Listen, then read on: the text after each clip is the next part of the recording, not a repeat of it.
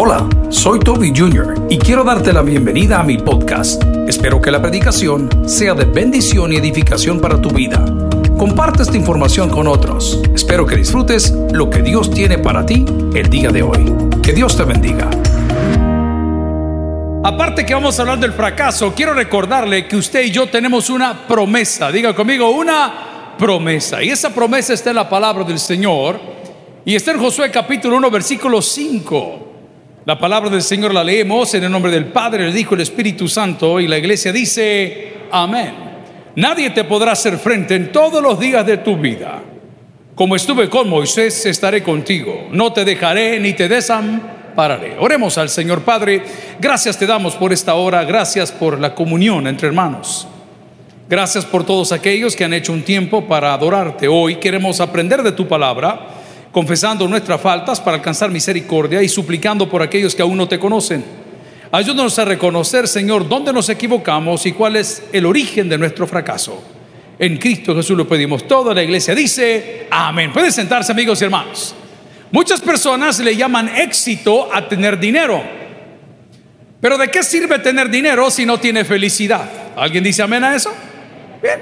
Otros le llaman éxito a culminar una carrera universitaria y sacar su maestría y su doctorado. Pero ¿de qué sirve que tengamos la carrera universitaria si no tenemos trabajo? ¿Alguien dice amén a eso? Éxito para los hijos de Dios es hacer la voluntad de Dios. Esto suena como un cliché religioso, pero la voluntad de Dios es perfecta, es eterna y es soberana. Dígalo conmigo, la voluntad de Dios es perfecta, es eterna y es soberana. Entonces ahí está su garantía. Usted tal vez no tiene un título universitario, pero tiene una promesa de Dios. Usted tal vez no tiene una herencia, pero tiene una promesa de Dios. Usted tal vez no tiene la capacidad, pero tiene una promesa de Dios. Y quien tiene a Dios, lo decimos todos, lo tiene todo. El personaje del cual estamos hablando el día de hoy Estrilladísimo Y todos cuando hablan de la conquista, hablan de Josué. Y cuando hablan de Josué, hablan de llegar y permanecer. Pero yo quiero hablar de el origen de nuestro fracaso en los diferentes proyectos de vida. Y quiero comenzar diciendo que el origen del fracaso de todo hombre es su actitud.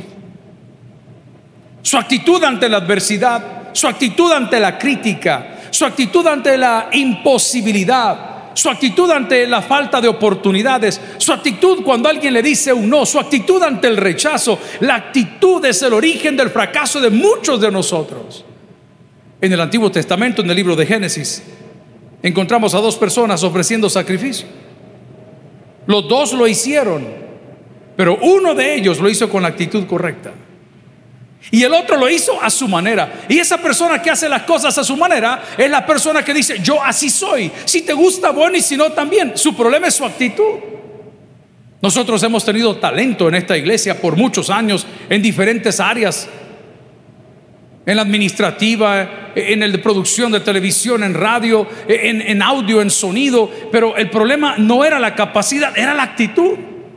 Y cuando usted le trataba de hacer llegar y decía, mira fulano, esto es lo que está pasando, este es el lugar para donde vas, lo primero que reaccionaba en lugar de decir gracias por lo que me dices, él quería atacarle de nuevo. Y ante Dios tenemos un problema de actitud.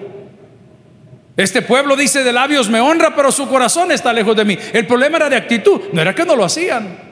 La pregunta es, ¿con qué actitud has venido a la casa del Señor el día de hoy, sabedor de que tal vez no tienes talento, de que no tienes herencia, de que no tienes amigos, de que no tienes conectes?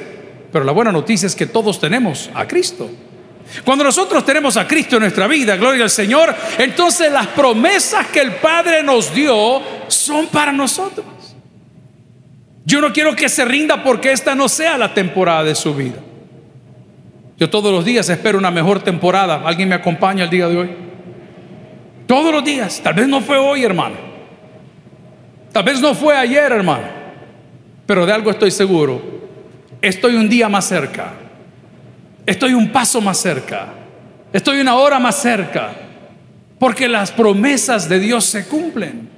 La palabra del Señor en Josué capítulo 1 nos habla de un acontecimiento crucial. El hombre que el pueblo conocía, que era Moisés, que por cierto no entró a la tierra prometida, que hablamos en el culto de las nueve, que dividió su vida en tres etapas, los primeros 40 años haciendo lo que quería, los segundos 40 años pagando las consecuencias de lo que hizo y los últimos 40 años haciendo lo que Dios quería que él hiciese. No logró entrar. ¿Y cuál fue el origen de su fracaso? Su actitud. El pueblo estaba cansado. Moisés no era Dios, Moisés era un medio, era una herramienta.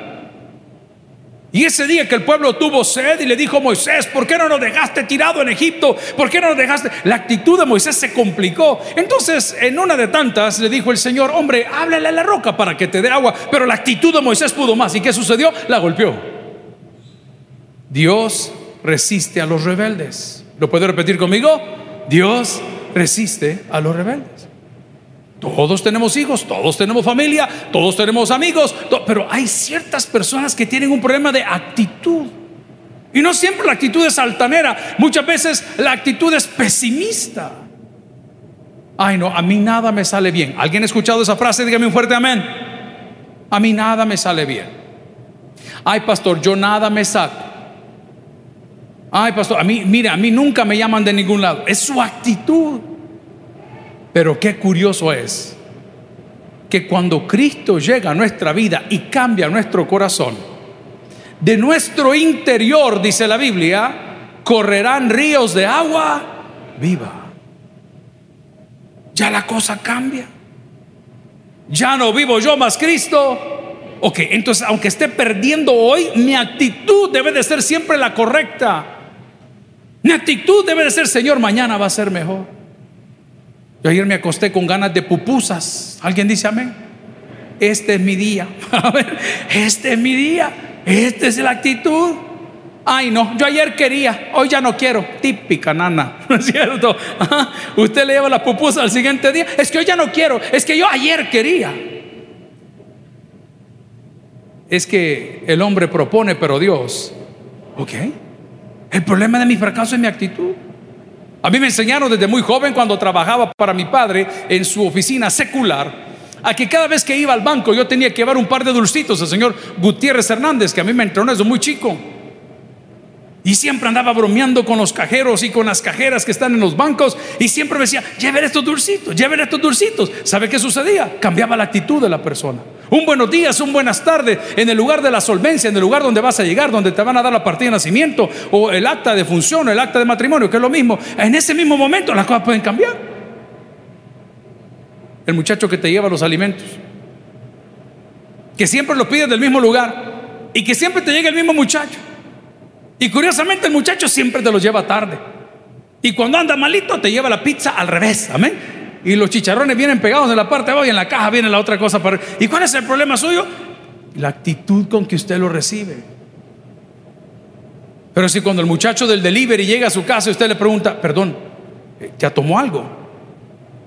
¿Tiene novia? No, tampoco. Es que hay unas que tienen la actitud bien fácil. Vamos a la palabra del Señor.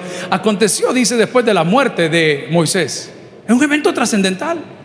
Todos vamos a pasar por malos momentos. Repítalo conmigo. Todos vamos a pasar por malos momentos.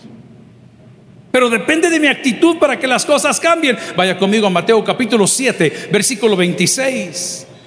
Pero cualquiera que me oye estas palabras y no las hace, le compararé a un hombre insensato insensato porque seguía edificando, porque seguía haciéndolo, porque seguía pensando que era como él decía y no como Dios decía, que edificó su casa sobre qué dice, sobre la arena. Entonces van a venir los embates de la vida y te van a derribar. Pero cuando una persona tiene una buena actitud, escuche bien lo que le digo, yo no soy médico, pero se lo puedo probar, que las enfermedades huyen de nosotros. ¿Hay alguien aquí que ha tenido gastritis alguna vez? ¿Colitis alguna vez? Cuernitis, alguna, esa, es también de actitud, ¿ah? porque mucho molestaba a la mujer y la mujer le puso los cachos, amén. un milagro, mire qué milagro los cachos que le han a mi marido, amén, así es. Es un problema de actitud. Un hombre insensato, sin cerebro, que sigue con una mala actitud, que trata a la gente como que fueran sus esclavos, que trata como que todos son sus subalternos, como que a él merece la honra y la gloria. Amigo, el problema de nuestro fracaso es nuestra actitud. Hay mujeres en la casa de Dios. Yo soy de la opinión tradicional que cuando usted trata bien a una mujer, esa mujer nunca lo va a olvidar. ¿Alguna hermana que quiera decir amén, por favor? No, dice la otra, y nunca la han amado. ¿Y qué va a ver ella de eso? Amén. Dios su mamá la chineó. ¿Hay hombres en la casa del Señor? ¿Usted olvida a la buena mujer? No la olvida. Tampoco la brava. Pero vamos a la palabra. El problema que tenemos es entonces de actitud. El origen de mi fracaso como vendedor por mi actitud. Mire, yo hoy que estuve, y sigo todavía, en todos esos procesos legales representando esta su digna organización, verá qué difícil es la actitud de adentro. Usted llega a los juzgados y la gente cree que ya lo condenaron aún. Estábamos en los pasillos de los juzgados hace unos meses atrás y una señora bien buena gente riéndose. Hey, pastor, me dijo, y a usted también se lo jalaron. Y yo de la mano con King Flip, imagínense, qué horrible. ¿Ah? Qué terrible. La actitud. Imagínense, yo me clavo con la señora semejante desgraciada, si vos nunca has sido nada, ponga atención señora, y, la actitud. La actitud, y cuando llegaron los reporteros y, sacaron sus cámaras y le decían, el Jorge estaba, me dice uno de los abogados, hey pastor, usted no se inmute, no se preocupe hermano. Y mira qué bonito fue cuando comenzamos a caminar, que los reos que llevan ahí, que ya los llevan ya para afuera y otros para adentro. ¡Hey, foto! Una foto con el pastor. Los lustradores de zapatos de ahí, de los juzgados. ¡Hey, una foto con el pastor! Es cuestión de actitud. Yo cuando vi a los reporteros, la soberana, la reina del sur, coronada. ¿ah? Diga conmigo, es cuestión de actitud. Te salieron mal las cosas. Un día. Todos los hombres son iguales. Es verdad. Vamos a la palabra del Señor. El origen de nuestro fracaso entonces es nuestra actitud. A ver, ¿ante qué? Ante la reprensión de Dios. Porque nada sucede. Ok. Véalo del lado bueno, hermano. Hay gente que se pelea con las llantas del carro, nunca le he visto. Es así, bien inteligente, hermano. Esta desgraciada llanta. Ay, según ella, ¿cómo no? Sí, cabal, Es que venía mareada de tanto dar vueltas, perdona. Por el amor de Dios, es la actitud. Una hermana preciosa aquí en la iglesia, ya está grande, ya casi no puede venir, no tenemos sistema de buses hoy por hoy por la cosa del COVID. Siempre decía, yo por eso dice, me baño en margarina para que me revale todo lo que la gente dice. Es cuestión de actitud. Pero la Biblia dice que aquel que no corrige su actitud está edificando su vida sobre la arena. Entonces cualquier comentario le afecta. Hermano, yo quiero que haga cuentas suyas y yo voy a hacer las mías. ¿De qué no lo han acusado a usted? ¿De qué no lo han acusado? Al regresar, pastor evangélico, se roba melcocha. Unas cosas, hermano, que usted dice, santo Dios. Aprenda a sonreír por una sola razón porque usted tiene una promesa de Dios a su favor. ¿Y qué dice la palabra? Nadie te podrá hacer frente en todos los días de tu vida. Como estuve con Moisés. ¿Cómo estuvo con Moisés? Cara a cara. Es una afirmación, es una promesa. El origen de nuestro fracaso también tiene que ver mucho con nuestras prioridades. Usted quiere ser un vencedor en estas áreas, pero, pero no lo pone en práctica. Esta mañana unos hermanos me han bendecido con semita pacha. Y yo quiero vencer la anorexia. Y por eso me las comí las dos. ¿Ah? Yo quiero, es, es su prioridad, hermano. Usted no puede comer pizza y adelgazar. ¿Alguien dice amén? Yo tengo uno de mis hijos, papi, ahorita comamos, porque el lunes, el lunes, no, no, no es el lunes, hijo, es hoy. Diga conmigo, es hoy. Es hoy. Mi prioridad. ¿Cuáles son mis prioridades? Hay un versículo maravilloso que dice la palabra, yo en mi casa serviré. Son mis prioridades, hermano. ¿Cuáles son sus prioridades? Tenemos tiempo para todos. Tenemos tiempo para todo. Tengo una pregunta. ¿Cuántos capítulos de la Biblia leíste esta semana?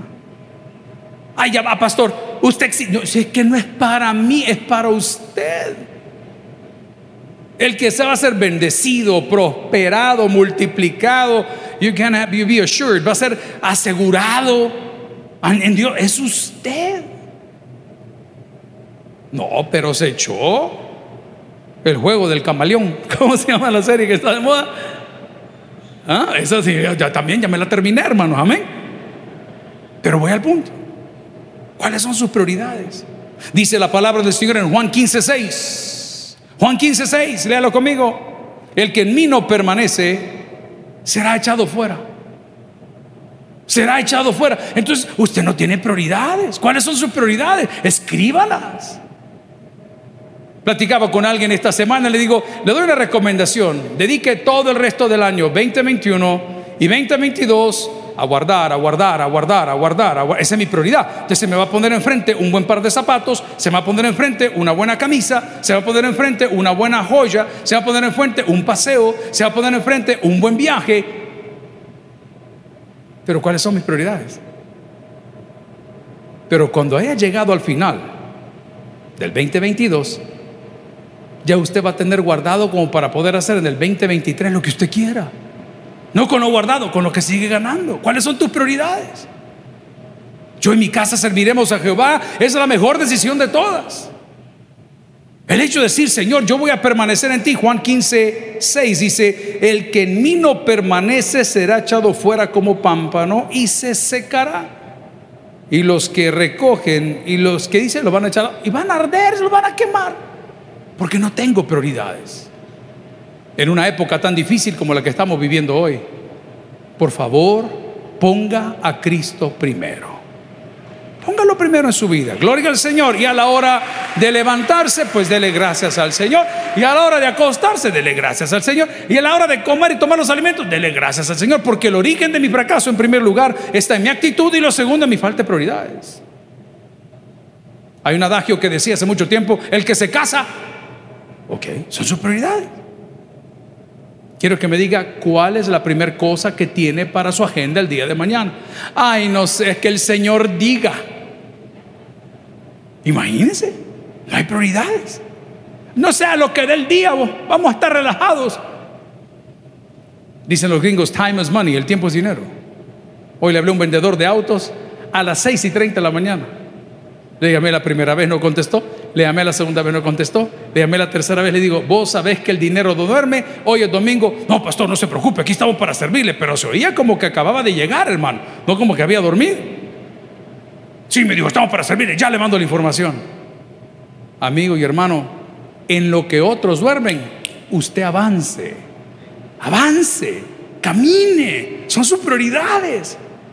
Venimos a llorar aquí el fracaso, venimos a llorar cuando Dios te ha entregado una mente brillante, te dio talentos, te dio amigos, te dio un montón de cosas, pero sobre toda cosa que nos dio, nos dio una promesa. Vuelva conmigo a Josué capítulo 1 versículo 5, que es importante que lo veamos. Nadie te podrá hacer frente en todos los días de tu vida. Véame para acá, voy a hacer una analogía. En todos los días, ¿de qué dice la Biblia? Ok. ¿Y separados de mí? Ok, entonces vamos a, vamos a sacar la lección. Nadie te podrá hacer frente en todos los días de tú mientras camines con Dios. El día que te alejes es como aquel que se quita el apellido. El día que te quiten el fuero, la protección, la inmunidad. El día que te separa, dice la palabra que vamos a ser echados como pámpano y los que lo recogen los van a poner a arder. El día que te separe de Dios. No es Dios, amigo, no te enojes con Dios. Es el padre de toda mentira que te anda hueseando desde hace ratos. Te lleva corto, te lleva medido. Y Él se alegra cuando no oras, y se alegra cuando no te congregas, y se alegra cuando te deprimes, y se alegra, pero no contaba con la promesa que Dios nos dio.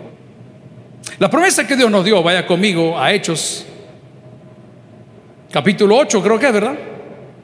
8 o 9, no, 9 es la conversión de Saulo. Hechos 1.8, eso es. Hechos 1.8.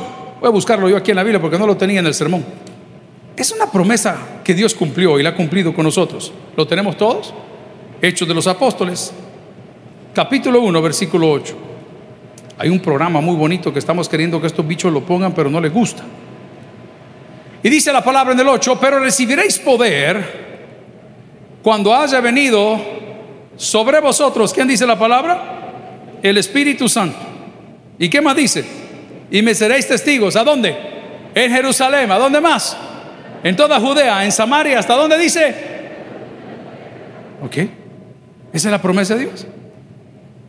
El origen de mi fracaso entonces viene por simplemente mi actitud y porque no tengo prioridades y porque estoy edificando mi casa, mis capacidades, pero no en las promesas del Señor. Me he apartado de la casa del Señor. Yo te hago una pregunta. ¿Recuerdas cuando te iba mejor? ¿Recuerdas cuando eras un poco más próspero? ¿Recuerdas cuando tenías un poquito más de holgura financiera? ¿Recuerdas cuando tenías un poquito más de amigos? Era porque estabas metido en el lugar donde Dios te tenía. Y mientras te mantengas tomado de la mano de Dios, Dios jamás nos dejará perder. Vuelve a tu primer amor. Vuelve a priorizar tus cosas. Ordena tu vida con la ayuda de Dios. Dios nos ayuda en todas las áreas de la vida, desde amistades, prioridades, finanzas, nuestra dieta, todo. Dios nos ayuda en cada etapa, pero estoy molesto por mi fracaso porque he olvidado que tengo una promesa que dice, nadie te podrá hacer frente en todos los días de tu vida. Eso significa que mientras camine de la mano con Dios, estoy garantizado que ni las ataduras, ni los dardos, ni las flechas, ni las malas intenciones del universo entero, decía mi pastor, van a poder tocar a un hijo de Dios que camina derecho. Quédese en ese lugar, gloria a Dios. Y, ojo, ojo, no me vaya a confundir que caminar derecho es ser perfecto. No, no. Tú y yo caminamos derecho porque andamos de la mano con Dios. No te confundas ni te acomplejes. No, yo tengo este problema. Todos tenemos problemas. Pero caminar derecho es caminar de la mano con Dios. Yo recuerdo, no todos ya están muy grandes, pero en las academias y en las escuelas y en los colegios, a las señoritas en los años 80 y 90, quizás 70 tal vez, les enseñaban a caminar. Hágase para acá. Y le ponían un libro sobre la cabeza. Como no se puso el libro, un canasto anda hoy. mire, qué, curioso. Habla padre, por favor. ¿Ah? Le ponían un libro en la cabeza y qué hacía, camina, caminaba. Niña, haga para atrás los hombros. Y hace para atrás los hombres ahora. Pero bueno, es la cosa que ella entendió mal. Niña, enderece se va para atrás. Yo me acuerdo, mi mamá la regañaba a mis hermanas, suman la barriga, suman la barriga. Ah, yo, yo, mi mamá unas cosas, porque quizás así la crearon a ella, ¿verdad? Toda sumida, imagínense. Chichita, suma la barriga. yo vi a mis hermanas mayores, que, uh, hoy ya grandes se han revelado, las dos, Pero, pero voy al punto prioridades, mi actitud. Aquí viene una buena. El origen de mi fracaso son mis amistades. Agárrela, por favor. Haga la suya. Una de las cosas que a mí me reta es ser la persona más inteligente en el grupo donde usted está. Lean cualquier cosa. No sé si usted ha visto personas que le gusta leer todas las los contenidos de los alimentos. Es una, es una gran bendición porque usted no sabe ni qué está comiendo. Hay gente como no tiene nada que hacer, leyendo la sopa maruchada así, ya, ya clavada ya. Lean. El origen de nuestro fracaso como hijos de Dios. Estoy criticando a su gente, haga usted lo que quiera. Son nuestras amistades. Porque este libro precioso llamado la Biblia nos dice que la amistad con la gente que no ama a Dios me aleja de Dios. ¿Cómo comenzamos a regarla? ¿Cómo comenzamos a cederle espacio a cualquier cosa? Por nuestras amistades. Y el Señor dice, ¿sabes qué? Andas caminando con la gente equivocada, hijo. Andas pensando como la gente equivocada, porque no siempre me lo vea de, de, pandilla. No, hombre, pero piense cuáles son las prioridades. Yo no sé si usted tiene ese tipo de amigos que se sientan a la mesa y todo lo que le hablan es de hacer dinero. Dinero, dinero, dinero, dinero, dinero, mañana dinero, dinero, dinero, dinero. Y este libro dice, ¿y de qué le sirve al hombre si ganara todo el oro del mundo, pero pierde, ¿qué dice? Su alma. Y no está hablando de condenación necesariamente. Nunca disfrutó nada. Yo fui esclavo y lo reconozco del trabajo durante 24 años y hoy que mis hijos están grandes en una cena que tuvimos esta semana solo de varones, fueron las cosas que a mí se me reclamaron. Me decía, vos nunca pensaste en nosotros. Trabajo, trabajo, trabajo, trabajo. Les he contado que cuando nació mi hijo del medio, 7 de la mañana de un domingo, yo le hablé a mi patrón. Jefe, le digo, mi hijo está por nacer. Ay, qué bueno, me dijo, anda a predicar. Papá le digo, pero tengo que ir al hospital. No, hombre, me dijo que le lleve la hermana Patti. Te preocupes, me dijo, ahí lo saludas después. Trabajo, trabajo, trabajo, trabajo, trabajo. Y muchos de nosotros olvidamos que la Biblia dice que aún sin trabajo Dios conoce de las cosas que nosotros tenemos necesidad. Gloria a Dios y se lo va a regalar a Él. Yo solo pregunto, ¿cuál es el origen de tu fracaso? Trabajo, trabajo, trabajo, trabajo. ¿Para qué ¿Y de qué sirve mandar un burro con buenos zapatos? O una liebre con una buena camisa. Si todo lo que Dios creó lo ha creado para que lo disfrutemos. En su compañía.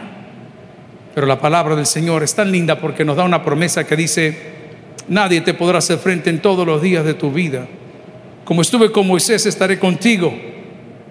La primera, no ¿No le oigo? ¿No? ¿La última vez? ¿No? Amén. ¿Pero has dejado tú a Dios?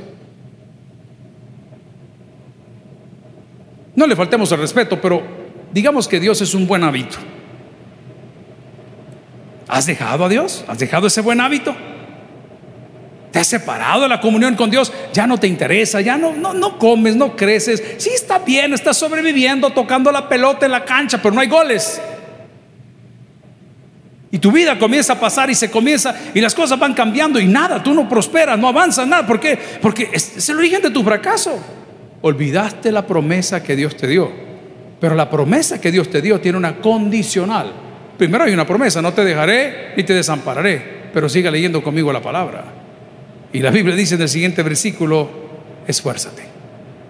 Esfuérzate en primer lugar por cambiar tu actitud, esfuérzate en segundo lugar por cambiar tus prioridades, esfuérzate por favor por cambiar tus amistades, aquellas cosas que te alejan de lo bueno, aquellas cosas que complican tu diario vivir. Creo que se los he ilustrado a la congregación que tiene años de estar aquí, cómo las amistades pueden inferir en nosotros. Y a mí mi jefe me decía, fulano, voy a cambiar la ilustración, la encargada del seminario teológico, me decía, mire pastor, era un estudiante Usted no se puede llevar con fulano, me decía. Es que ustedes dos juntos hacen demasiado relajo. Yo, no, que Mire, hermano, cuando hago una analogía de todos los años que estuve estudiando, los peores años de mi vida fueron cuando me juntaba con la gente que me dijeron. Por eso hablamos hoy en 1 Corintios capítulo 13, versículos del 11 al 13 que cuando éramos niños hablábamos como niños, pensábamos como niños, pero cuando dejamos de ser niños, pues dejamos las cosas que ya no glorifican a Dios. Y el día de hoy una de las cosas que es el origen de nuestro fracaso, no solo es la actitud, no solo son nuestras prioridades, son nuestras amistades, ojo, y nuestro poco esfuerzo. ¿Sabe que vi un reportaje ayer de la BBC de Londres? de la cantidad de muertes en México por el consumo de las bebidas carbonatadas, específicamente, ahí está colgado, por la Coca-Cola. La gente no tiene agua potable, no hay. Los ríos están contaminados. Pero los que venden estos productos tienen sus propios pozos y producen todo. Tienen un marketing increíble y comienzan a sacar todas las estadísticas de México. Funeral tras funeral, tras funeral, tras funeral, tras funeral. Y yo decía, Señor, el día que yo vi eso a mí me afectó. Y tomé una decisión, boba para muchos, ridícula para otros. Pero yo llegué a un trimestre ya, que para mí era imposible dejar de beber bebidas carbonatadas. Y me preguntan, pastor, ¿y qué tomo hoy? Regia. Vamos a la palabra del Señor. Vaya conmigo a Salmos 14.3. Eso no lo van a entender allá afuera. Ahí les vamos a explicar cuando venga. Me da el muñecón de este tamaño moreno. Salmos Salmos capítulo 14, versículo 3. Dice la palabra del Señor, todos, ¿qué dice la Biblia? Se desviaron. Me toca ir a predicar a Sonsonate esta tarde y estamos nerviosos. He consultado con todos los que saben, el Waze y Google Maps y todos los amigos que van por esa zona. ¿Cómo es el tráfico? ¿Cómo es el tráfico? Le voy a dar una recomendación humilde. Siéntese y espere que le toque, hermano. Los accidentes se. El otro día con un par de amigos y nos metimos a esa encrucijada. Yo tengo un carácter difícil en ese sentido, pero iba de humilde. Y no me dejaban pasar y pasaba uno y pasaba el otro y pasaba el otro. Y encuentro un gran camión de esos que las tuercas les ponen unas grandes púas. Ay, yo lo sentía cerca. Y yo, espérese que ya va a pasar. ¿Hay hombres en la casa del Señor? Hombres maduros, solteros en la casa de Dios. No me preocupe, hermano. Ya va a llegar. Medio caminada, pero va a llegar. te preocupe. Si usted es una persona nítida, no lo van a superar. Ya va a ver. Pero todos se desviaron. Es más barato apagar el carro y esperar a que yo pase Mira, por aquí nos venimos, ¿por dónde? Por Santana. No, hombre, si en Sonsonate, veniste para el otro lado. Ah, es como este a mí me dijo. Todos, la humanidad entera se ha desviado. Hoy los hombres queremos ser mujeres, las mujeres quieren ser hombres, las embarazadas quieren abortar y los que no tienen hijos quieren adoptar. Imagínense cómo están las cosas. Y hacemos ley y que la ley y que se levantan unos y se gritan nosotros y se tiran ah, críticas unos, porque, porque nos hemos apartado. El salmista me está diciendo en el Salmo 14.3, todos se debieron, a una se han corrompido. No hay quien haga lo bueno, no hay ni siquiera uno. El origen de nuestro fracaso es haber olvidado que tenemos una promesa. El origen de nuestro fracaso es haber dejado de caminar de la mano con Dios. El origen de nuestro fracaso es la actitud ante la crítica o el problema, la dificultad. El origen de nuestro fracaso es la falta de prioridades. El origen de mi fracaso es las malas o las malas amistades y el poco esfuerzo que estoy haciendo para agradar a Dios. El año se terminó, señores. Usted entra a los centros comerciales y ya está todo lo navideño, menos los aguinaldos. Debería de ser al revés. Aguinaldos en noviembre, vaya, hagamos una ley. Pues como todos están cambiando, es más, la propongo a la Asamblea Legislativa, aguinaldos en noviembre. Levante la mano, vamos a votar. Queda aprobado con 8 mil votos. Todos de Navidad ya salieron, ya no están poniendo el cuchillo. Nadie hace lo bueno, nadie quiere esforzarse, pero la palabra del Señor nos dice que si nosotros tenemos esa promesa, lo tenemos absolutamente todo. Dos puntitos para que no se me vaya sin comer hemos perdido y hemos fracasado por nuestra falta de fe. En primer lugar, nuestra falta de fe en Dios. ¿Alguien tiene fe en Dios aquí? Tengo un Dios que todo lo puede y me da todo lo que... Yo no te estoy diciendo que te va a cumplir tus caprichos, yo tengo fe. ¿Cuándo ha llegado usted a la casa de su papá con hambre y se ha ido igual?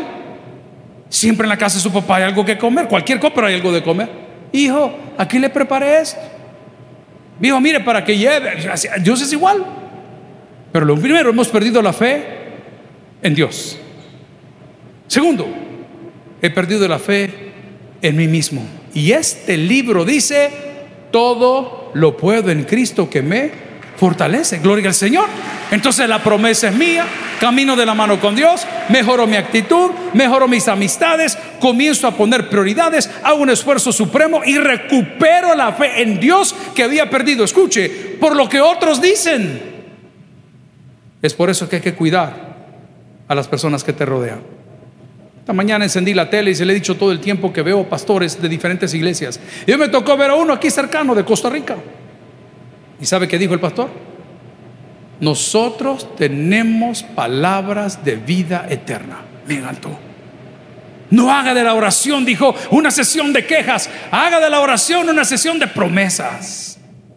No haga de la oración un lamento. Haga de la oración una bendición. Pero sin olvidar que hemos perdido muchos la fe en Dios, la fe en nosotros mismos y la fe en nuestro proyecto. Hace mucho tiempo, los que tienen años de estar aquí, recordarán cuando comenzamos con Visión Siglo XXI. Eso fue tremendo. Mi jefe me decía de lo que no se puede imaginar. Y comenzamos con la locura de la radio. Y comenzamos con la locura de la televisión. Y comenzamos con la locura de las misiones internacionales. Y comenzamos con la locura de comprar la radio a nivel nacional. Y comenzamos con la locura y, la gente decía, no, estamos en pandemia, mire, no sé qué, no sé cuánto. Amigo y hermano, por favor, jamás le pida pan al hambre. Porque la visión que le fue dada fue a usted y a los que le quieran acompañar. Pero los que le quieren acompañar jamás deben tomar el lugar que le pertenece solamente a Dios, que le dio a usted la visión. Y cuando comenzamos este templo, nos cerraron. No se pueden congregar, no se pueden reunir, no pueden mandar los buses, no pueden tener escuela bíblica, no pueden, y nosotros pensando, Señor, ¿qué podemos hacer? Y un domingo en la mañana, lo cuento como testimonio, vieron unas personas de Maryland, una señorita salvadoreña, padre salvadoreño, se casada con un médico, vino, vio que había una tarima de madera. ¿Cuántos vieron la tarima de madera que estaba aquí en aquel entonces? Las paredes estaban siendo destruidas de este lado. me dice, pastor, ¿y aquí qué pasó? Estamos modificando el templo. Me dice, pero no lo vas a poder hacer porque las finanzas están mal. Eh, ¿Y cuánto te hace falta? Qué buena pregunta. Y le dije yo en humildad, lo que sea su voluntad, don gringo. Le dice a la esposa, venga amor, háganle un cheque por 100 mil dólares a este pastor. Usted está sentado en esa promesa el día de hoy. Usted está viendo en la pantalla la promesa que Dios nos hizo en este lugar. Usted está siendo iluminado por las promesas que Dios nos dio. Usted escucha una radio a nivel nacional de una promesa que Dios nos dio. Usted está escuchando todas las iglesias que crecen internacionalmente por una promesa que Dios nos dio. Pero una cosa sí te voy a decir. Cuesta. Ni tu familia cree en tus proyectos. A mí eso me tiene sin cuidado. Porque si Dios te mandó, te va a acompañar hasta el último día de tu vida. Nadie te podrá hacer frente en todos los días de tu vida. Bueno, y cuando nosotros compramos la radio fue lo mismo. El hombre que nos la vendió me dijo, oh, yo te puedo dar siete años de financiamiento, tal interés, no sé cuánto. Y a mí me han enseñado a decirle sí a todo. Él es el dueño, yo le digo sí a todo. Sí, le dije. Firmamos así, démosle. ¿De cuánto nos queda la cuota? De tanto. Y te puedo dar periodo de gracia. Mire cómo Dios, cuando Dios te da una promesa, y tú cambias tu actitud y modificas tus prioridades y cuidas tus amistades y le pones esfuerzo y le pones dedicación y vuelves a la fe de la promesa que Dios te dio, a la fe en ti mismo que lo puedes hacer y a la fe en el proyecto que tienes. Esa radio que nos habían financiado para ocho años la pagamos en tres meses. Ay, ustedes son buenos. No, nosotros no somos buenos. Dios es bueno en todo lo que hace. Ahora te pregunto, ¿cuál es el origen de tu fracaso? Que probablemente ahora, que ya nos dio el templo, que nos dio la radio, que nos dio la televisión, que nos dio la sigla, entonces nos vamos a comenzar a enfriar y nos vamos a comenzar a separar. Ya crees que todo te pertenece. No, mi amigo. You gotta be hungry. Tienes que tener hambre. Todos los días, todos los días, todos los días, todos los días. Rodéate de gente leal y escucha las promesas que Dios tiene para ti. La palabra del Señor para aterrizar nos dice en Josué capítulo 1, versículo 9. Si quiere vamos al 8 porque esta es la clave. Nunca, diga conmigo nunca, nunca se apartará de tu boca este libro de la ley, sino que de día y de noche meditarás en él. Para dos cosas, para que guardes y para que hagas conforme a todo lo que en él está escrito. Porque entonces harás prosperar tu camino. ¿Alguien diga amén al final? Y todo te saldrá. Gloria al Señor. Cierre su Biblia y vamos a reclamar esa promesa el día de hoy. Gracias por haber escuchado el podcast de hoy. Quiero recordarte que a lo largo de la semana habrá mucho más material para ti. Recuerda, invita a Jesús a tu corazón. A cualquier situación, Jesús es la solución. Prueba a Jesús. Si no te funciona, te devolvemos tus pecados. Muchas gracias y hasta la próxima.